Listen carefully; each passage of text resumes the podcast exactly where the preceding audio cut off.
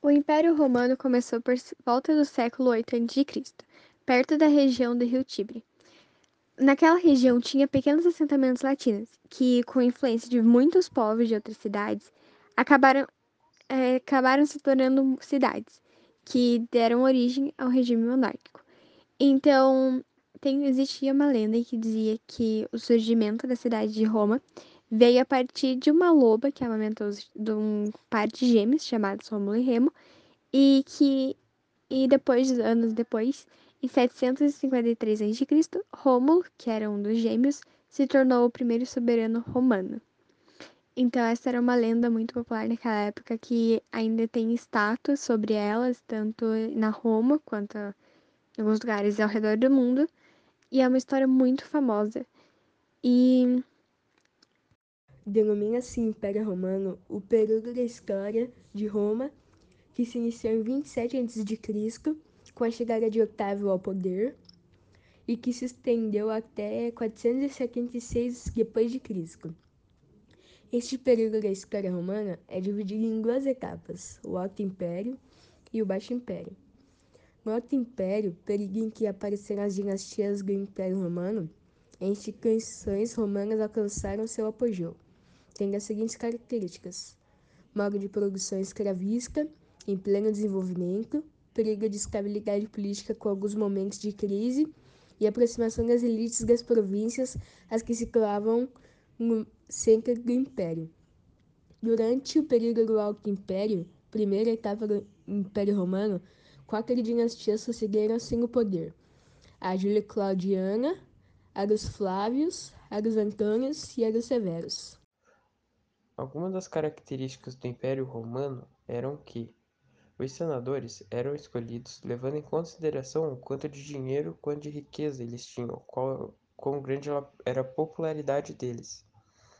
É, o politeísmo do Império Romano tinha grande influência, principalmente de crenças gregas. A chegada do poder e a obtenção de novos territórios do Império Romano acontecia muitas vezes através de golpes de Estado e de avanços realizados com o auxílio do exército romano. A economia do Império Romano era majoritariamente baseada na agricultura e o setor que empregava a maior parte dos trabalhadores comuns. A arquitetura romana influenciou diretamente outros estilos arquitetônicos, como a arquitetura renascentista. Bom, assim como nós vemos em outros conteúdos, é visível que em algum momento aquele império vai ser extinguido ou derrotado.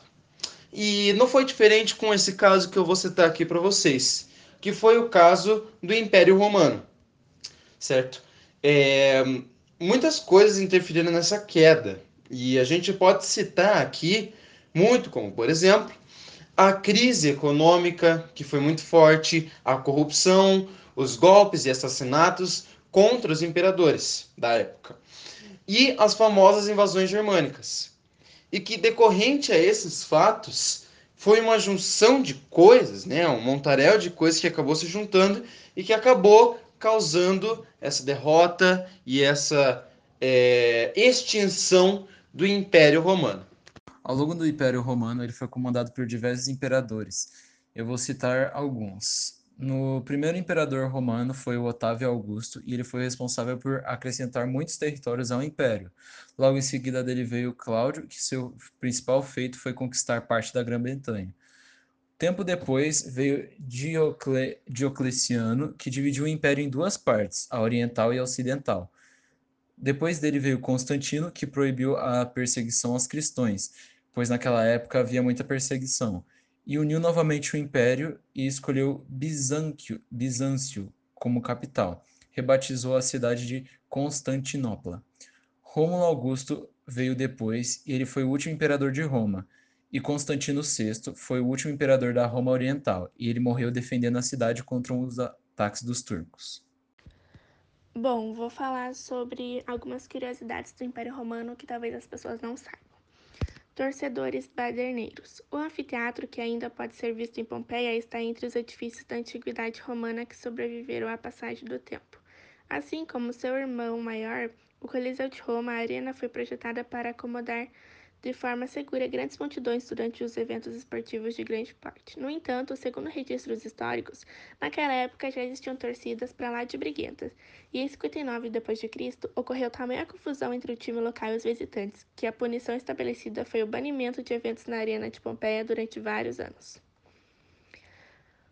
Existia calefação. Roma era famosa por seus banhos públicos e termas, e muitas das casas abastadas contavam com um sistema de aquecimento chamado hipocausto. Assim, os pisos dos edifícios ficavam elevados sobre pilares e o espaço sob o chão era isolado com o uso de ladrinhos de cerâmica. Depois, o ar quente produzido por fornalhas ou fogueiras era direcionado para essa câmara vedada e circulava pelas casas através de tijolos perfurados que ficavam nas paredes. O amor incondicional ao vinho. O vinho era um produto que simplesmente não podia faltar na mesa de nenhum romano, e era tão crucial na rotina da Roma antiga que até os escravos mais simplórios tinham direito a uma ração diária. Pompeia era um dos principais centros fornecedores da bebida para o império. E quando o Monte Vesúvio entrou em erupção, isso aterrou a cidade e os estoques foram destruídos, o efeito disso foi devastador.